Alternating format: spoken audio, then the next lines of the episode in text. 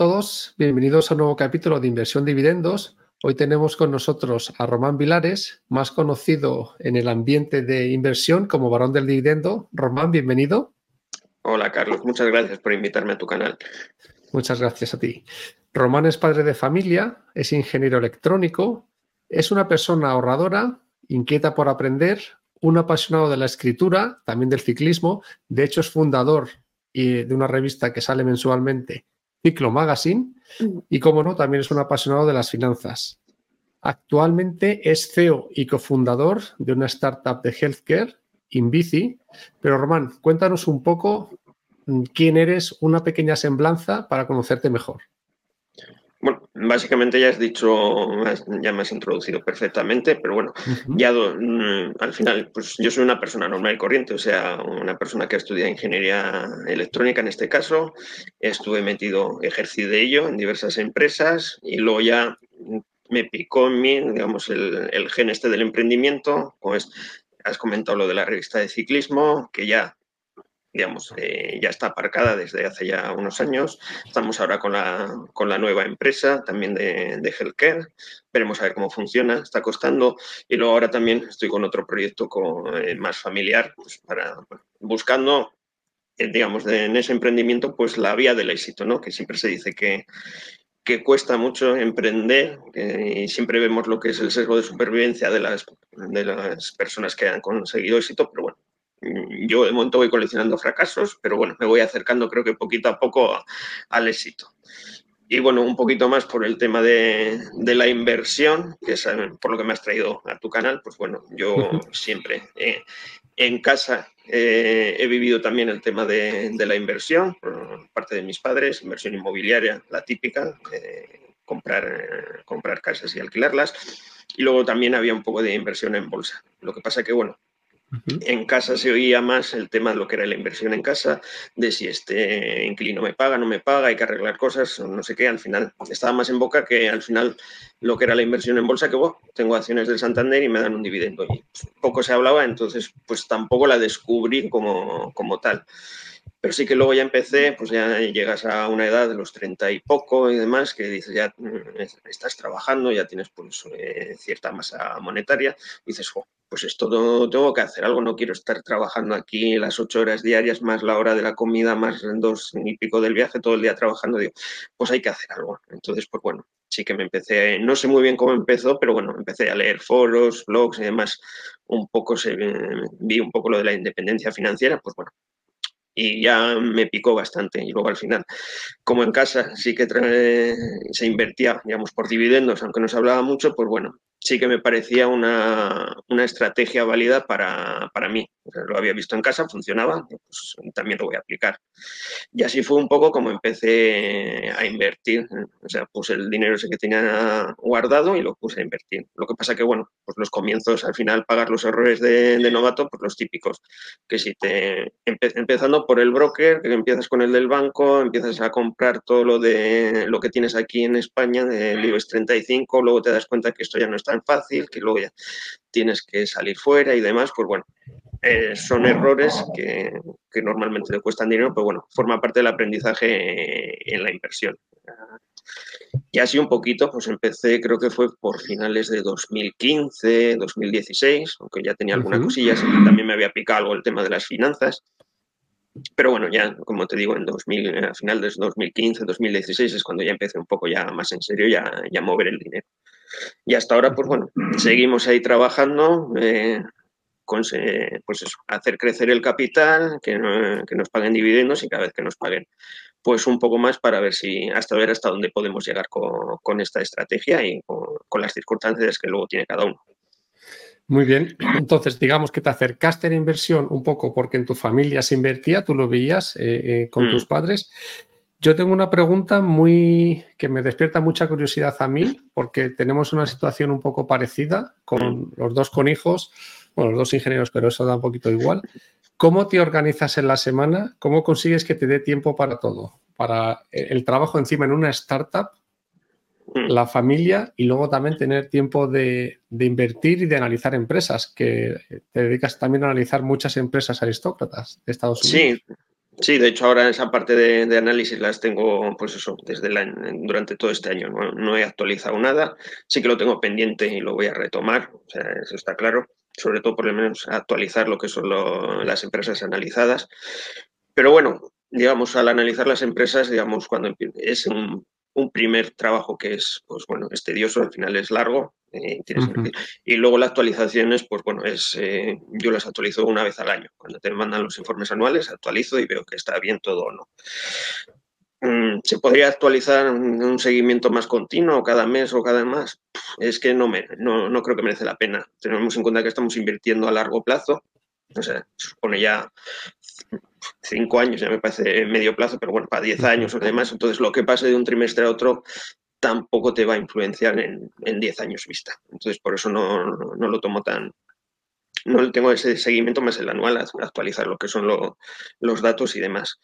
Y luego, pues bueno, eh, con el crío, pues bueno, mientras está en el colegio te puedes ir organizando, madrugo también un poco más para poder, pues, poder hacer eh, esas cosillas y un poquito, pues bueno, lo que te da tiempo. También la startup, pues bueno, va por picos. Tienes un pico que también tienes eh, mucho trabajo, presentaciones, eh, hablar con, proveedores y demás, y otros, pues bueno, que tienes el trabajo ya un poco más hecho y te puedes relajar. Pero bueno, me intento medio organizar, la verdad. No es fácil, pero bueno, hay que sacrificar algunas cosas y, al final es cuestión de prioridades.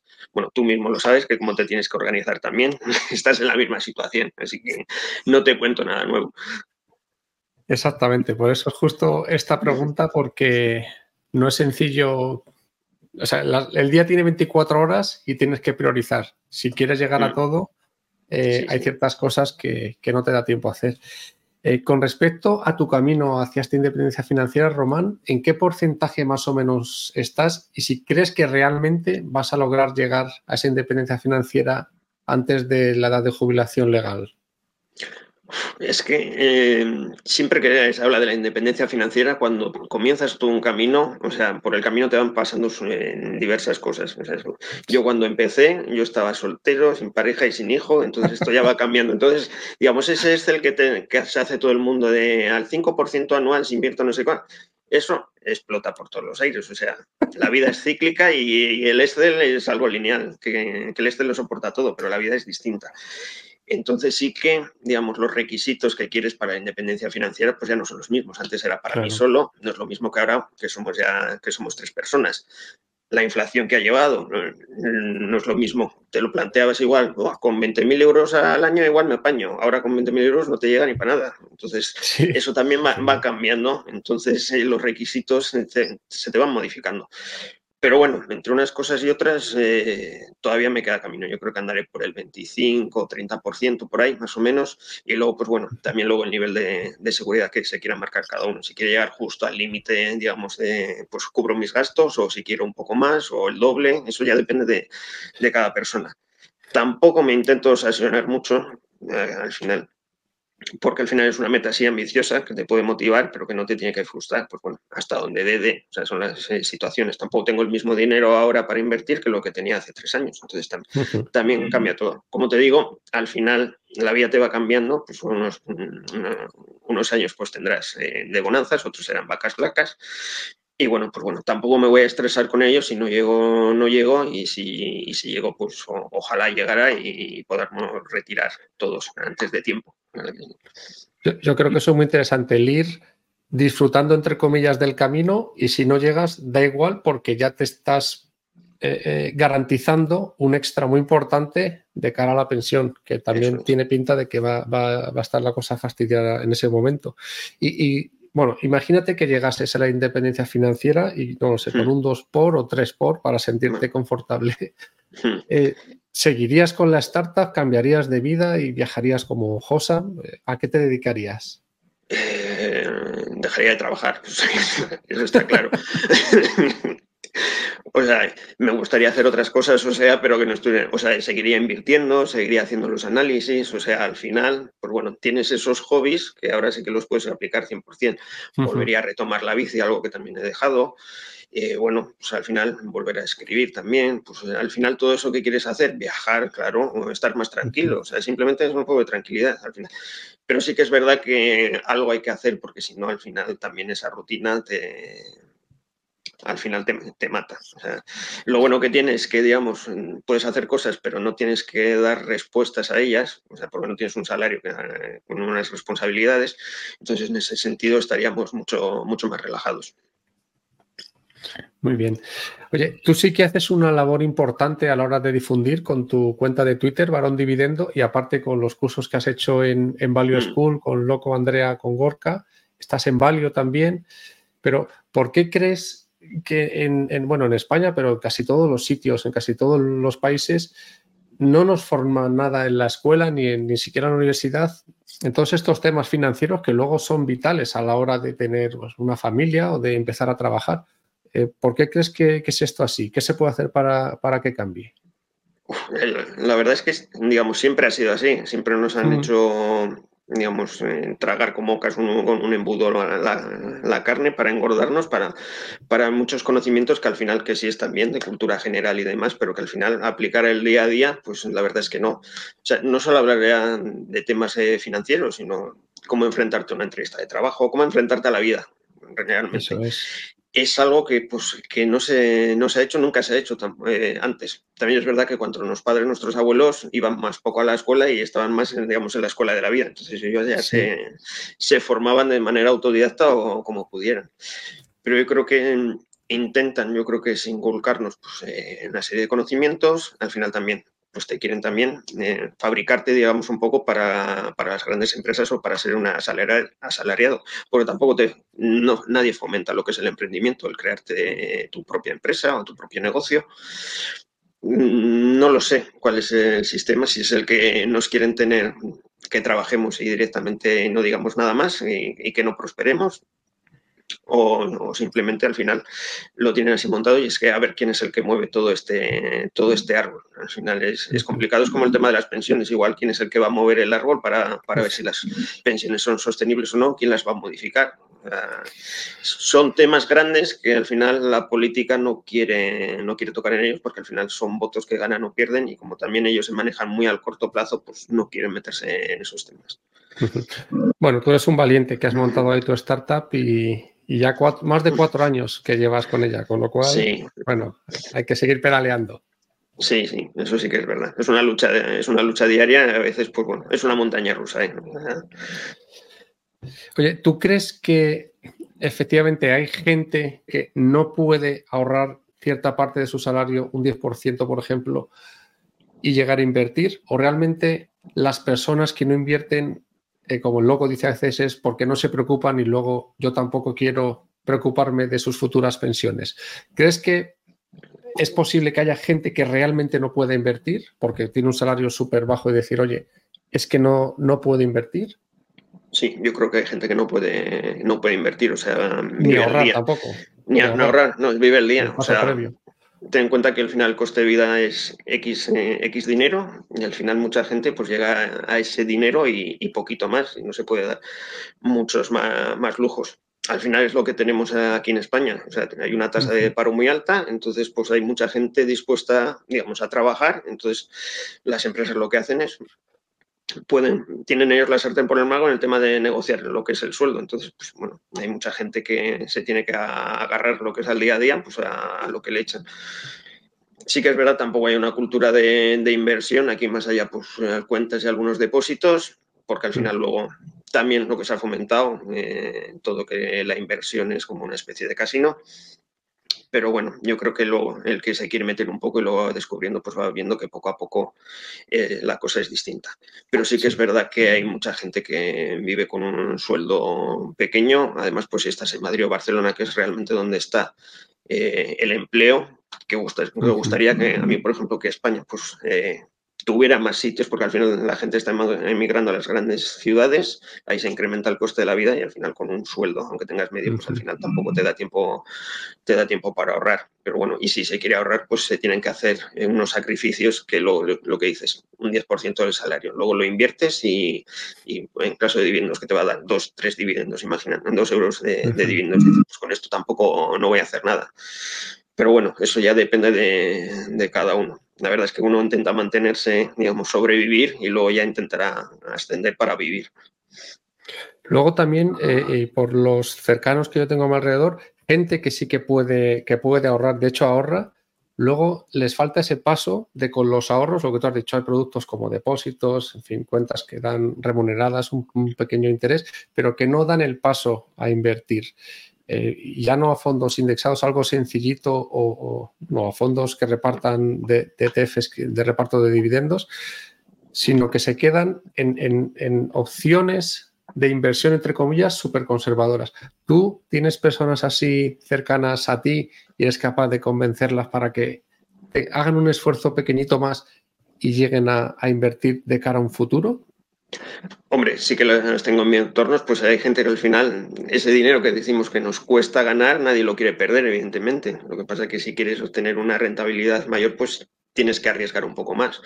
En nuestro caso tampoco arriesgamos, pero no como estamos a largo plazo y si seleccionamos bien pues nuestros activos financieros, pues eso va a revalorizar. Lo que pasa es que tiene una volatilidad que pues hoy un, mes estás más 5, otro mes estás menos 3. Entonces, al final es más eh, un ejercicio psicológico que tienes que hacer, el mantenerte fiel a la estrategia o, o si no, o si no te funciona, irte a otra, pero sí que cuesta a la gente cambiar ese chip, por al final el tema, no lo quiero decir porque no es jugar con dinero, pero mucha gente lo ve es jugar con dinero. Estás eh, moviendo el dinero para conseguir más dinero. A veces puedes conseguir más dinero, otras veces menos dinero.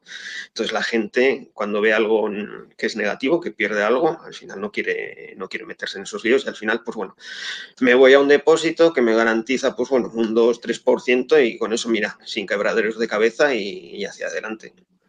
Al final es un poco la, la filosofía de, cada persona. El cambio de chip también tiene que venir interno. Por mucho yo que les diga, si no, si no hacen ese ejercicio interno, pues no, van a avanzar. Yo tengo compañeros que sí que han dado ese paso. De hecho, están invirtiendo por dividendos, pero siguen obsesionados con la cotización.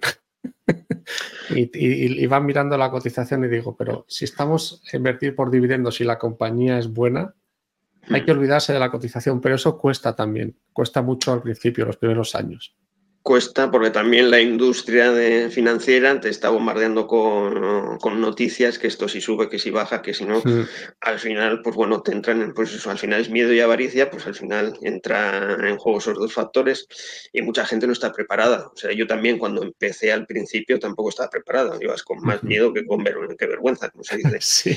Y al final, y luego te vas dando cuenta, te vas dando golpes, y cuando digo golpes es perder dinero, o sea, pero bueno, vuelves a retomar, en algunas ganas, en otras pierdes, pues bueno, intentas hacer los menores errores posibles, pero que tengan en cuenta que cada, persona que va a invertir va a cometer errores, o sea, va a perder dinero, o sea, ya, sabiendo de todo, va a fallar, o sea, el 100% de aciertos es imposible. Es imposible aquí.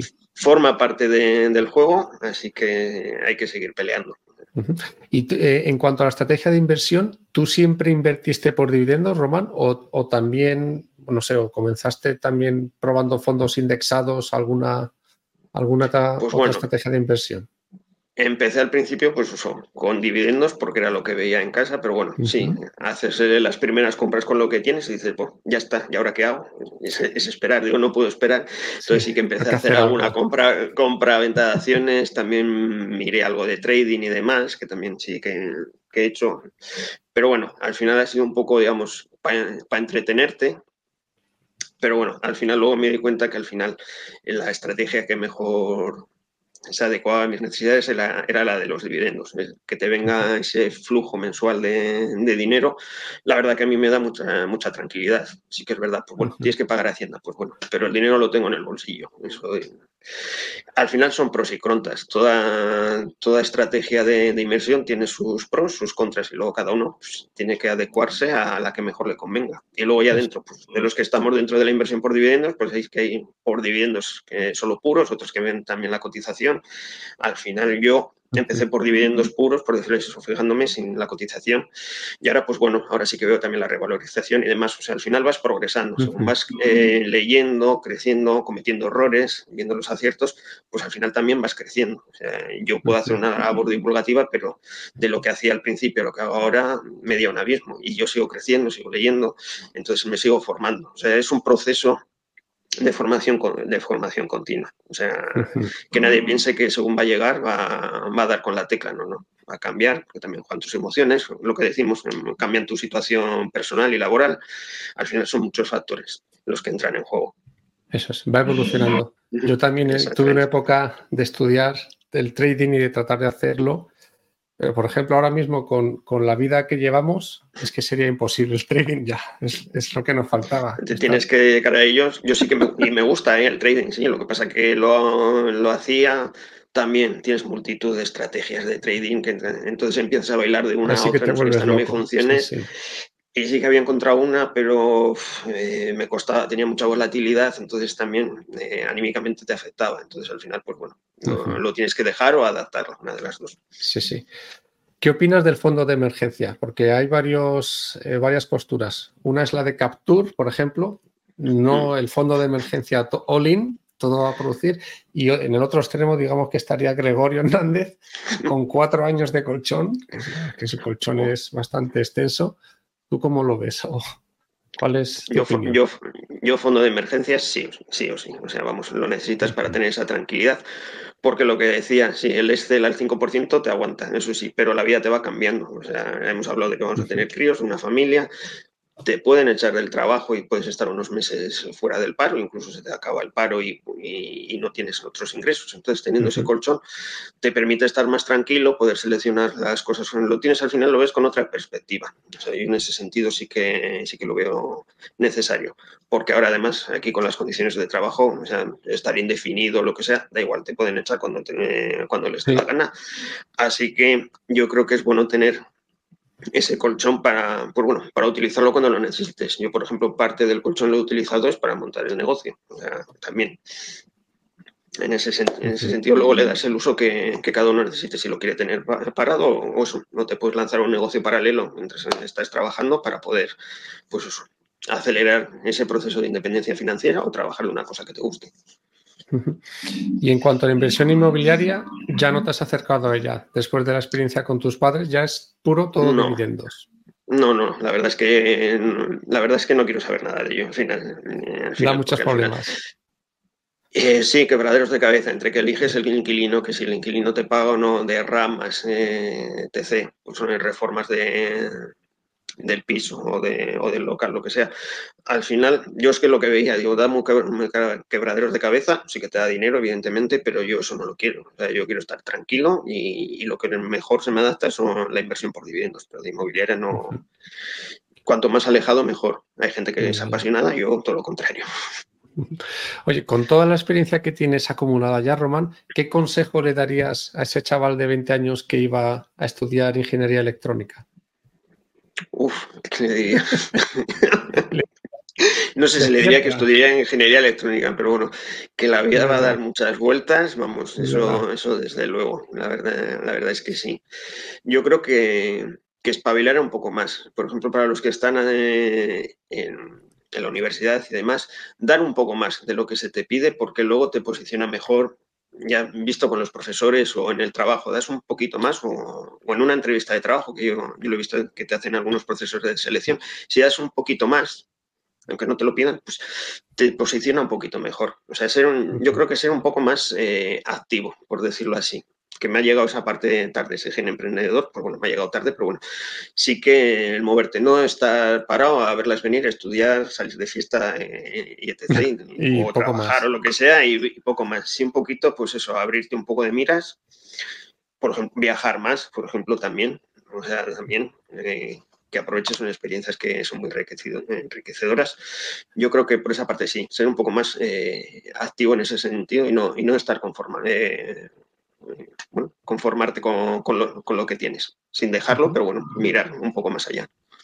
Pasando ya un poquito a los dividendos, a la inversión por dividendos mm. pura, eh, ¿cuál es tu opinión entre, es una pregunta muy clásica, entre vacas lecheras o empresas de crecimiento por dividendo? Y si empezaste por unas, por ejemplo, vacas lecheras al principio, lo que decías, que esta me da un, 15% de yield, es que esto es una compra clara. Y luego poco a poco te cancelan el dividendo en algún año y dices, ¿qué ha pasado aquí? Y vas evolucionando hacia otras empresas de más calidad, pero con menos yield inicial y que, mm. va creciendo. Sí, esa ha sido, vamos, mi, evolución. Al final, cuando empiezas con la estrategia, quieres ver recibir el dinero cuanto, antes. Entonces, sí que te vas a empresas, pues bueno, además aquí en España, que están en el 5 o 6% y demás, pues la estrategia funciona, estás emocionado, pero al final luego no estás viendo lo que hay por, por, detrás de la empresa. Entonces sí que al final, pues bueno, van con el, con, el dividendo que está ya muy ajustado, que, no, que ya muchas veces no es sostenible. Pues bueno, sí que con las primeras cancelaciones del dividendo esto no es tan sencillo, entonces hay que repensar un poquito más. Entonces sí que te vas un poquito más a pues, eh, un, poco más de seguridad. También es cierto, pues bueno, que también aparte de evolución, pues ya estudias un poco más las empresas, ya ves un poquito cómo es su calidad y en ese sentido, pues bueno, rebajar las perspectivas en pos de una, de una tranquilidad mayor. Pero yo creo que una mezcla de, de vacas lecheras con empresas que, de crecimiento es bastante adecuada para, para una persona con inversión por dividendos normal con las vacas lecheras vas viendo, vas recibiendo el flujo, vas viendo, esto funciona, la bola de nieve va creciendo, con las otras, pues bueno, no te van dando tanto, pero bueno, la revalorización va subiendo también, entonces al final tienes que hacer la mezcla de los dos. Al final no solo hay que fijarse en los dividendos, sino también en la revalorización. O sea, luego ya le darás tú el mayor o el menor peso que quieres para, para estar tú tranquilo. ¿Cómo tienes la diversificación en tu cartera? Eh, la mayoría de las empresas en Estados Unidos, mucha diversificación por sector algunas también en Reino Unido para también diversificar por, por moneda. Sí, principalmente tengo en España, por al final, como se empezó con, con todo el IBEX, al final tienes mucho montante ahí metido. Luego está en Estados Unidos, que estarán un poco a la par, y luego queda algo de Europa, de, Países Bajos, y luego en, Reino Unido. Yo creo que andarán 40-40, 10-10 o algo así, o 45-45 más o menos. Sí que anda un poco descompensado. Sí que tengo más empresas en, Estados Unidos, eh, creo que no sé, son 30, en total creo que tengo casi 50 empresas y sí, y creo que ya no voy a expandir más. Simplemente ahora me voy a fijar pues, en, ampliarlas. Seguramente alguna saldrá de, la cartera, sobre todo de la parte española. Y luego, pues bueno, según viendo un poquito, analizando, pues entrar alguna o no. Pero yo creo que más de esas empresas no, porque ya, ya te cuesta un poco ya, ya controlarlos. Lo que decíamos, con el tiempo de, con el ritmo de vida que llegamos, pues al final no quiero abarcar más en ese sentido, esa diversificación sí, y por sectores también. Eh, diversificado, pues eh, casi la mitad de la empresa está en el supersector defensivo y luego 25 el sensitivo y luego el 25 el cíclico, más o menos. Porque al final soy un poco conservador y al final, pues bueno, las empresas conservadoras pues es donde tengo el mayor montante de dinero. Yo, para mí, mi número objetivo también será en torno a 50 empresas, básicamente. Y veo que tienes en Reino Unido y en Países Bajos porque no tienen, vamos, eres capaz de recuperar la retención de origen, vamos a decirlo. No compras todavía en Alemania ni en Francia porque es poco, un poco lío. Es eh, bastante lío al final. Y sí que me gustaría, por ejemplo, en Francia y en Suiza, sí que me gustaría tener empresas ahí. Al final, eh, muchas veces te entran las dudas, pero es que al final luego te ponen retención del dividendo 35%, al final es que se te quitan las ganas. Eso, eso es una pena. Eso, bueno, eso lo, digamos, las empresas de, Europa las trato con otra estrategia que es a partir de las soluciones financieras, digamos, recibo el dividendo a partir de esa, de esa forma. Pero bueno, eso ya es eh, clase más avanzada de, inversión. Vale, sin ser recomendación de compra, a ti, igual que a Gorka, sí que te pido, a ver si me puedes contestar, un par de empresas, una de Estados Unidos y otra de Europa, por ejemplo, y, y Europa puede ser España, Países Bajos, UK eh, que te parezcan que, están bien ahora mismo, eh, comenzando septiembre 2023? Eh, bueno, Una pregunta difícil. No, difícil porque estoy desconectado. O sea, con el nuevo proyecto estoy un poco desconectado de las cotizaciones y, no sé cómo están. Y esto es para, para, que todo el mundo vea que cuando inviertes por dividendos puedes tener una vida paralela bien tranquila. Y esto es lo bueno de invertir por dividendos. de hecho, yo, de hecho, yo mira, el, Excel de la cartera lo, actualizo una vez al mes. O sea, tampoco lo estoy haciendo al día, ni lo tengo en Google Sheet, ni nada. Y, justo ahí veo cómo van las variaciones de mes a mes. Que igual en un mes una empresa han estado contando que es la mejor, luego que es la peor y demás. Y luego cuando ves del día 1 al día 31 no ha cambiado nada. O sea, la no ha cambiado. Hay que en ese sentido, ahí me, me dejo, estoy bastante tranquilo. Eh, pues bueno, así de empresa, yo siempre la de Johnson Johnson, aunque le falta yo creo que un poquito más, que esté un poquito más abajo, sí. eh, que ya hay alguna por ahí. Medtronic también, aunque tiene sede en Irlanda, pero bueno, sí, que sigue, sigue está, creo que a buen precio. Si mal no recuerdo, estoy haciendo un poco de memoria. Sí, sí, sí. Y luego en Europa, eh, eh, British, American Tobacco, que está también a, buen precio. y hay una que me gusta mucho también, pero que todavía está algo cara, que es ASML Holding. Es la empresa que hace pues, fábricas de, o sea, uy, que no me sale la palabra, de máquinas de fotolitografía para la fabricación de los chips, que es así, que ha tenido su momento que, ahora es líder del mercado y la verdad es que a mí me gusta bastante. Y tiene sede en Holanda, así que estupendo. es perfecto. Eh, ¿Cómo eres capaz tú de explicar a la gente el efecto bola de nieve o el interés compuesto? Eh, porque cuando, bueno, la inversión por dividendos, lo explicamos hoy, es muy sencillo, mm. me gusta, cómodo, puedes seguir con tu vida y, tienes que aislarte, también tiene ahí un hmm. factor psicológico. Pero cuando alguien empieza en esta inversión, primero que está muy obsesionado con la cotización, aunque tú le digas que se tiene que olvidar, te, va a estar diciendo, oye, la acción que compraba ha bajado un 10% en dos meses, ¿qué pasa aquí? Y, luego el efecto de que los dividendos van creciendo mucho con el tiempo, incluso, bueno, a largo plazo también la, valor, el patrimonio, o sea, la cotización también a largo plazo va a subir. ¿Cómo eres capaz de explicarlo tú a la gente para que lo entienda? ¿Con un Excel o tienes algún método no, de comunicación? No tengo, ni, no, tengo, ni, método, porque ya, cuesta que cambien el chip para que puedan invertir, como para que les explique el efecto bola de nieve y demás, que al final también nosotros intentamos explicarlo con la jerga que ya tenemos y al final la gente... Eh, nada, no, me cuentes películas y demás. No, pues bueno, sí que le explicas que al final, pues bueno, tú estás invirtiendo por dividendos, estás metiendo, pues yo qué sé, una cantidad todos los meses eh, y con los dividendos además que recibes o con el extra, pues los vuelves a meter, entonces estás metiendo más cantidad y con ello, pues bueno, va creciendo más el, capital que tienes. Pero tampoco no, no voy a dar ninguna fórmula, ni bola de nieve, ni esto a 10 años, no sé qué, mira cómo el SP500 ha subido, digo, déjate, porque la, gente también lo que quiere, estamos en una mentalidad de gratificación instantánea al corto plazo y al final le hablas de 10, 20 años y al final eh, se pierde.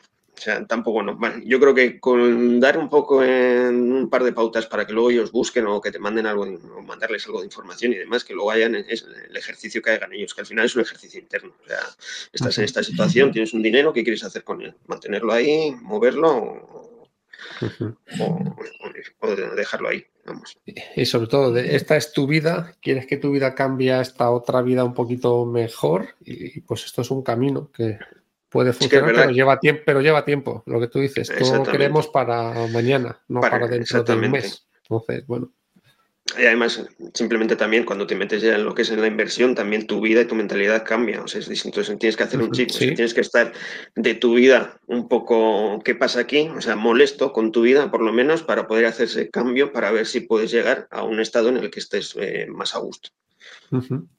Eh, yo con el tiempo, eh, yo también llevo, que llevaré cinco, seis años invirtiendo.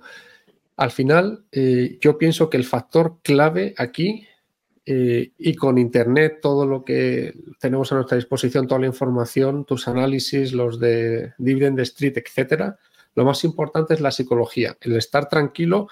lo que has dicho tú, llevo un mes sin poder ver las empresas, ni mi cartera, ni nada, y estás súper tranquilo. ¿Cómo valoras tú la psicología a la hora de invertir? Es lo más importante, pero vamos, destacado. O sea, yo invertir tiene que ser por lo menos 80% psicología, 20% conocimiento financiero. O sea, porque a mí me ha pasado, yo he tenido mucho conocimiento financiero, he estudiado las empresas y, por ejemplo, cuando llegó el COVID no supe responder O sea, no, no, supe responder ni comprar las empresas aunque caían, porque estaban cayendo día sí día también, un 10, 15%. O sea, yo, siempre recuerdo y siempre cuento la anécdota de eh, un día compré Emerson Electric, nada más en la apertura del mercado, y cuando cerró el mercado ya había quedado un 10%. Digo, ya me quedé así, con cara de, tonto, digo, ¿qué estoy haciendo? Y ahí me di cuenta, por ejemplo, que me faltaba parte de la estrategia. O sea, me faltaba pues, definir muy bien el punto de entrada y si la empresa estaba barata o cara para mi situación. Pues bueno, conseguí luego eh, aplicar, eh, formarme y conseguir pues, rellenar esa pata que faltaba. Pero sí que es verdad que, la psicología es fundamental. Además, dices, con Internet tenemos un montón de información, pero para lo bueno y para lo malo. O sea, y como decimos, la industria financiera lo que quiere es vender, que tú vendas, compres, hacer transacciones todo el tiempo. Exactamente, y te van a dar mil motivos, o sea, para comprar y para vender. Y eso, la cotización es lo que, lo que decimos. La cotización marca el relato. Si la cotización va para arriba, todo de maravilla, la empresa es súper buena. En cuanto caiga un poco, ya empiezan a aparecer los problemas y demás. Y al final es ruido, es ruido y que al final pues eh, te agobia y mentalmente te puede, te puede machacar. Por eso mucha gente pues dice, pues, me invierto en fondos indexados, meto los, eh, pues eso, dinero al mes y me olvido. Pero bueno, pero bueno, también con los fondos indexados, si ves que llega un año, una década que sea un poco plana y ves que eso no crece y estás metiendo dinero, pues también psicológicamente te afecta. Sí. hay que hacer también un ejercicio de eso, cuánto, cuánta volatilidad estás dispuesto a aguantar. Que la gente dice, bueno, yo no tengo problemas, pero luego cuando vienen los problemas de real, la gente, digamos, eh, sufre y, y empiezan los problemas. Entonces hay que solucionar eso antes. Lo que pasa es que, digamos, en cabeza ajena no, no escarmentamos, sino que lo tenemos que hacer en nuestras propias, en nuestras propias venas. Por eso a mí con el COVID me pasó, no pude responder. En la siguiente que venga ya, ya respondo en condiciones porque ya tengo las, las herramientas necesarias. O sea, en el COVID no, no hiciste como yo que le dije a mi mujer si vendíamos la casa para invertirlo todo, ¿no? Para, para, nada, para nada. Y además es que siempre digo, sí, eh, ahora lo vemos a todo pasado, no, habría que haber metido todo. Y dices, vendo hasta la suegra para meterlo. no, pero, pero en aquella época yo siempre recuerdo al final eh, se habían cerrado todas las empresas. O sea, estábamos todos encerrados con mis padres, Por, bueno, que eran mayores y con el miedo que había de que contrajeran el COVID y que fallecieran. Eh, los trabajos había cerrado todo, ya volvería todo igual, te iban a despedir. Necesitabas igual ese fondo de emergencia ahí para aguantar. Si no hubieran estado los, los ERTES, mucha gente no, tenía que haber comido. Entonces, mira ahí la importancia del fondo de emergencia en ese caso. Entonces, al final también y también todo lo que te bombardeaban todas las noticias al final psicológicamente no, no, se estaba bien, se estaba con un estrés muy, muy acumulado. Lo que pasa que ahora lo ves y ya a, todo lo pasado pues ya no pasó nada. Entonces también fue difícil de gestionarlo. A mí, pues eso, yo había sido padre recientemente, pues casi cuatro meses después de nacer mi hijo, nos metieron en casa. Que muy bien, porque estoy las 24 horas con él disfrutándolo. Pero bueno, pero con esas inquietudes de, de que había, ese miedo que había, al final era un miedo real. Entonces también eso lo trasladas a, a los mercados financieros tú el final pues, no estás bien y al final estás viendo los mercados financieros se estaban hundiendo y dices, se, te va, o sea, estaba sobrepasado en ese sentido. Sí, sí. Aquí el, que lo hizo súper bien y es un maestro psicológicamente es Paco Lodeiro, que me contó mm. una anécdota que compró una small cap, una empresa pequeñita de Reino Unido y de eventos presenciales, o sea, de organización de eventos. Estaba hundida, claro, imagínate, no podía funcionar y luego esa empresa le ha, subido, la ha multiplicado no sé por cuánto, una barbaridad ahora. Pero, ahí hay que... pero Paco Lodeiro tiene ya un track record ya muy reconocido, ya, ya ha visto muchas crisis y sabe cómo, cómo actuar. Mucha gente, Dice, esta es la mía. Esta es la mía. Claro, ya, ya, sabe, ya sabe lo que hay y eso en el tiempo pues iba a recuperar. Nosotros todavía no estábamos preparados en, ese sentido, mucha gente no estaba preparada. Pasa que ahora lo ves con una perspectiva y dices, Buah, habría metido todo, sí. Sí, sí, sí, Había que estar allí. Sí, sí, sí. Oye, dos o tres libros que recomiendes para la gente que, bueno, que quiera invertir, no tiene por qué ser por dividendos. Por ejemplo, el de Geraldine Weiss es de dividendos, los dividendos aún, bueno, nunca mienten o aún no mienten. Es de dividendos, pero también es de valor. Tiene la mezcla de las dos, que a mí me encanta. Sí, a mí, es, a mí ese me encanta. Yo ese siempre lo recomiendo porque al final te construye una estrategia muy eh, bastante sencilla con unos pocos filtros y que funciona. O sea, y, funciona. A mí me tiene encantado. sí, sí. Muchos hablan de Warren Buffett, pero yo la tendría que tener en un pedestal ese señor. Sí, sí, sí. sí, Y luego, pues bueno, sí que como libros, para empezar, por ejemplo, a mí el de Padre Rico, Padre Pobre, es el que me hizo el clic. Hay que mover el dinero para invertir, para moverte. Al final, aunque está muy enfocado a la inversión inmobiliaria y demás, pero bueno, alejando un poco esa parte, dices, pues bueno, así que te das, eh, tienes que pues mover el dinero y demás. Ese es el primero. Luego también eh, la guía de invertir por dividendos, que la tiene en su página web, también si quieres invertir por dividendos, la verdad es que está muy bien. Yo me la imprimí, la subrayé, o sea, está muy bien para, em, empezar un poco con, esa estrategia.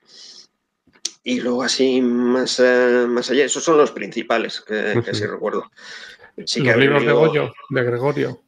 Los de Gregorio sí, lo que pasa que a mí ya me pilló tarde, entonces ya no me hace falta ese, ese, punto. El de opciones financieras está, está bastante bien para el que quiera empezar con las opciones financieras, sobre todo un poquillo para manejar.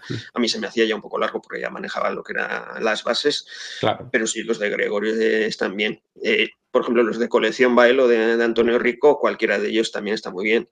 El de, el de Carlos Antiso, el, gestor de, Icaria Capital, también el del inversor conservador para la cartera permanente está muy bien, porque al final yo lo leí, no soy de cartera permanente, pero me ayudó bastante a entenderlo cómo, cómo funcionaba. Y la verdad es que lo hace de, forma muy amena.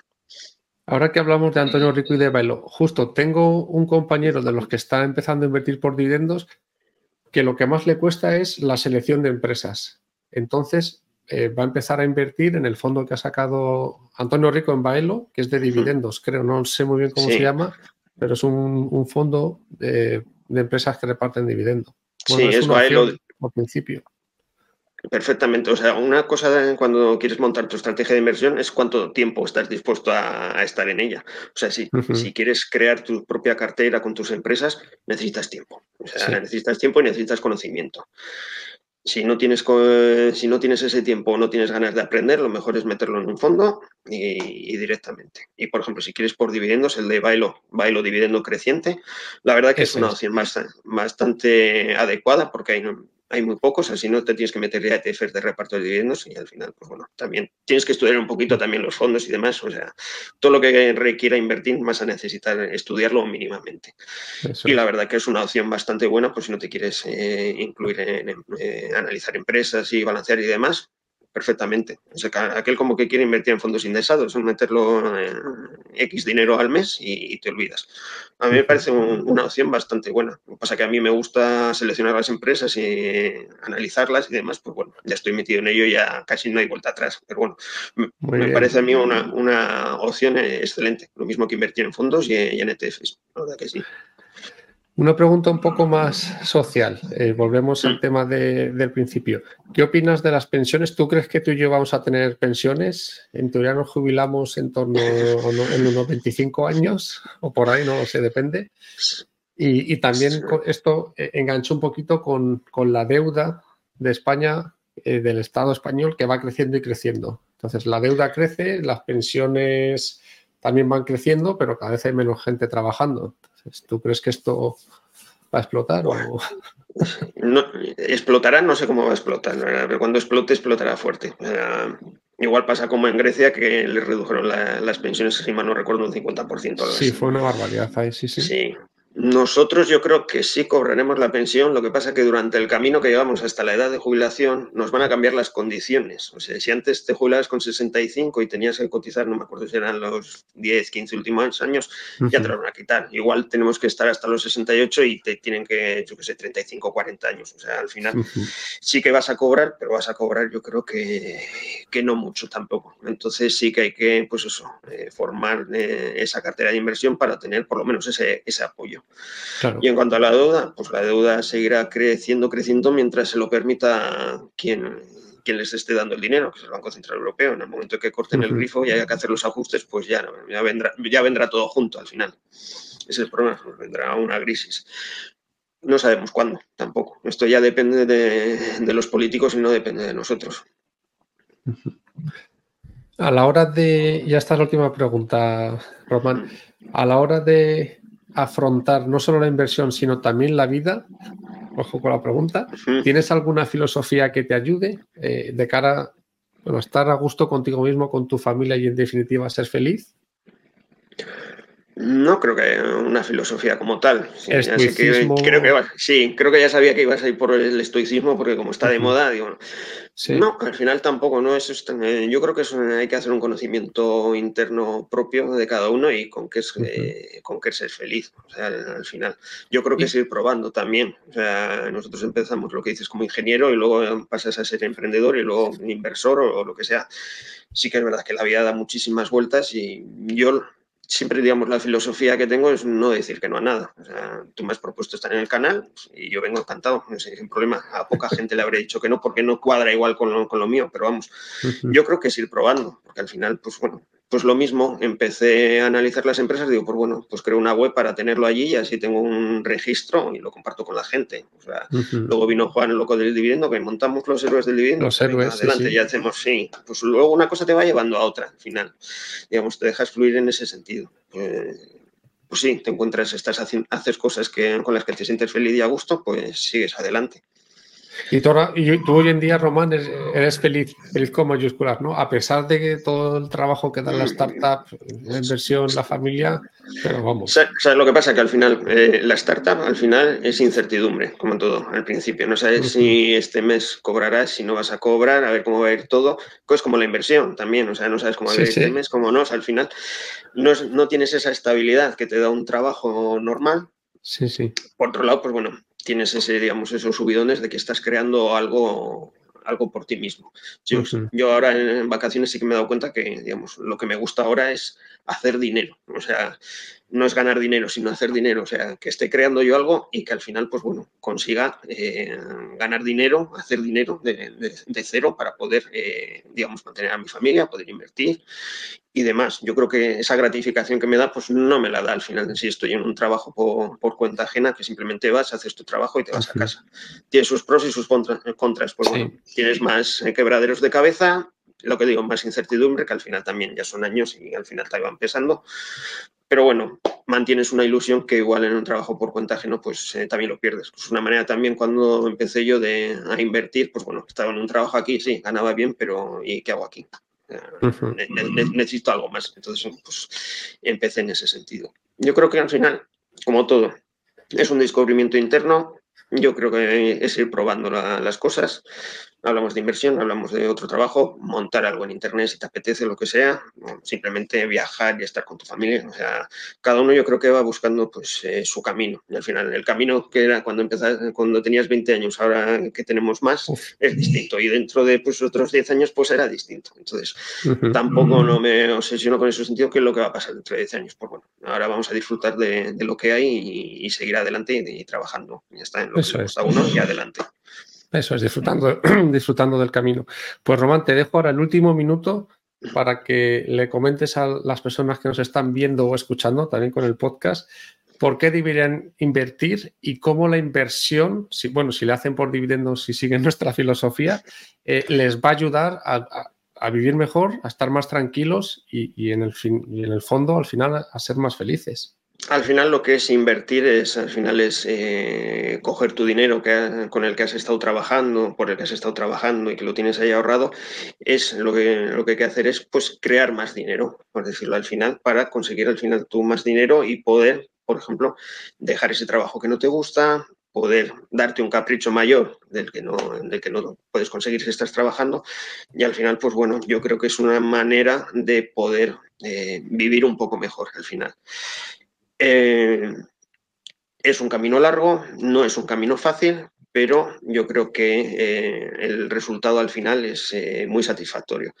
Además, uno cuando empieza a invertir se mete, se mete en este mundo, si se mete un poquito a fondo, va a ver un mundo totalmente nuevo, va a aprender muchísimo. En Twitter hay mucha gente que, aporta valor y con, con, los que está hablando, y la verdad, gente majísima yo creo que a mí me ha cambiado, o sea, realmente me ha cambiado no solo mi vida, la visión de la vida al final, porque también estás enfocándote un poco ya preparando lo que es un poco ese posible futuro al que vas a llegar.